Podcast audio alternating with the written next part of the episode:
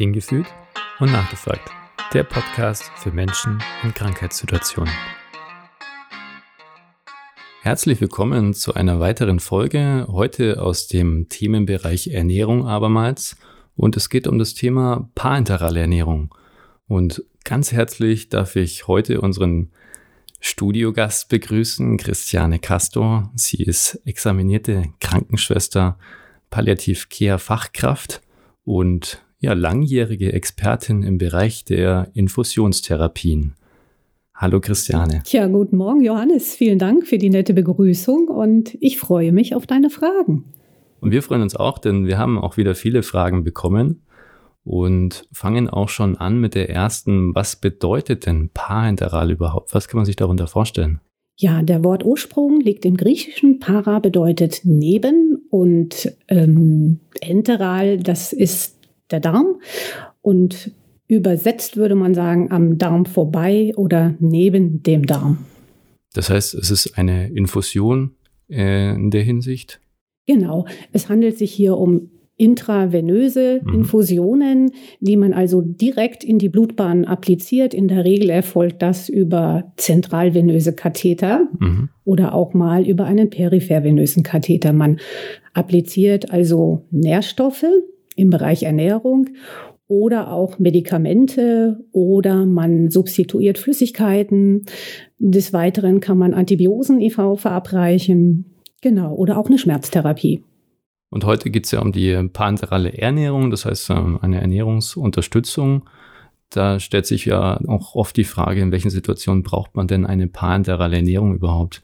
Welche Krankheitsphasen können da eine Rolle spielen auch? Genau. Man benötigt das immer in Situationen, in denen es Menschen nicht möglich ist, die Nährstoffe in ausreichender Menge aus dem Magen, also oral oder dem Darm enteral aufzunehmen und zu verstoffwechseln oder wenn eine Mangelernährung droht oder bereits vorhanden ist. Das ist oftmals der Fall, zum Beispiel bei onkologischen Tumorpatienten, die ähm, ja aufgrund ihrer schweren Erkrankung und der dazugehörenden Therapie Nebenwirkungen erleiden, die dann auch zu einer Einschränkung bei der Nahrungsaufnahme führen.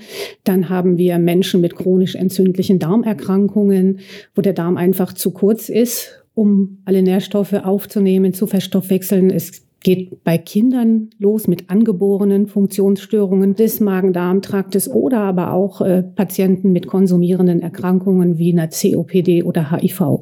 Also es kann auch mehrere Altersgruppen betreffen, haben wir gerade gehört. Das heißt, es ist ähm, keine Altersgruppe ausgeschlossen, sondern kommt wirklich individuell auf diese Mangelernährungsphase an und bietet Chancen. Du sprichst ja von Chancen, das heißt, es kann auch supportiv, also begleitend eine genau. Therapie unterstützen. Das ist sogar ganz wichtig, äh, daran zu denken, dass man frühzeitig mit so einer Therapie startet. In der Regel idealerweise in der Klinik, wo Diagnostik läuft und Therapie beginnt, ähm, dass man nicht erst an Gewicht verliert und der Stoffwechsel in eine Schieflage gerät. Also man weiß, dass wenn wir uns in einem guten Ernährungszustand befinden, auch das Allgemeinbefinden gut ist und das bedeutet Lebensqualität. Und häufige Therapieunterbrechungen sind teuer, sind belastend für den Patienten. Und ja, es kostet ja auch Geld. Also wichtig, frühzeitig anzufangen, es zu erkennen anfangen. und dann auch gegensteuern zu können.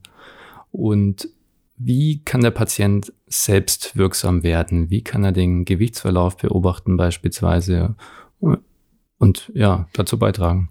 Natürlich die Selbstwahrnehmung. Man schaut in den Spiegel. Man kann Gewicht kontrollieren mit einer einfachen Personenwaage, indem man sich regelmäßig einmal in der Woche zum Beispiel auf die Waage stellt, indem man aufschreibt, was man so isst, jeden Tag, in welchen Mengen. Das hilft dann später den Experten zu beurteilen, ob diese Menge oral, die der Mensch zu sich nimmt, ausreichend ist oder ob es da schon bereits Defizite gibt.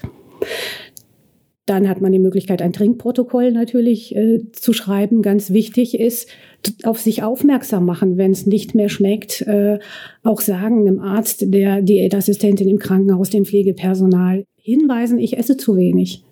Also da ist auch ein Stück weit Eigenverantwortung mitgefragt. Also nicht erleiden, sondern hinfühlen und sich äußern.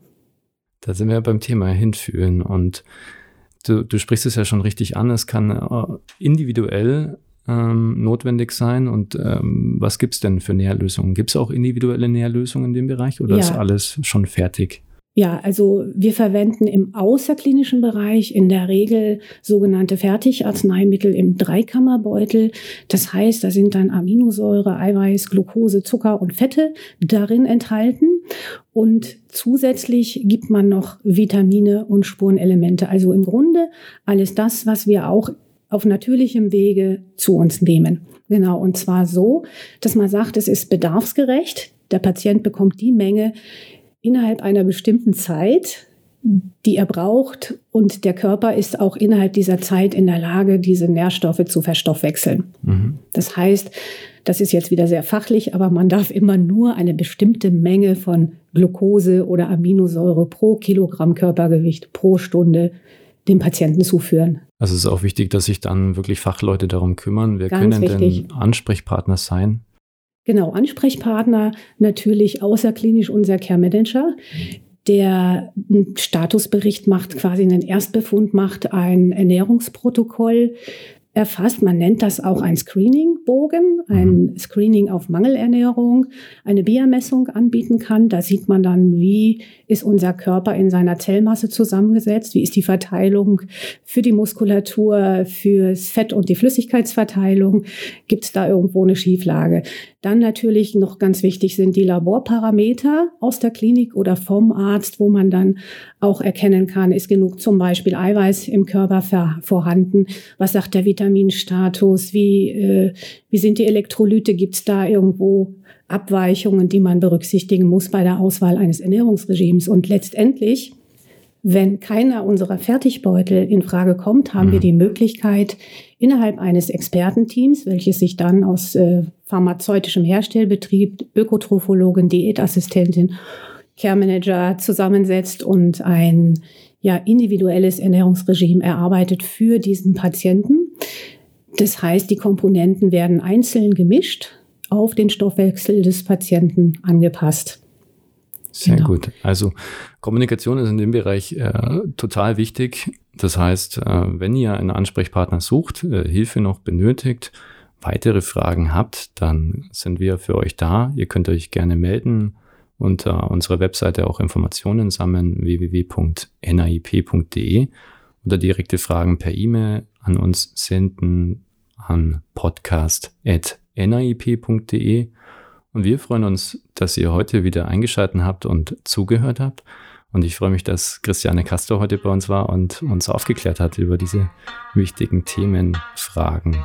Vielen, vielen Dank, Johannes. Vielen Dank, Christiane. Danke, liebe Zuhörer und Zuhörerinnen. Ciao. Tschüss.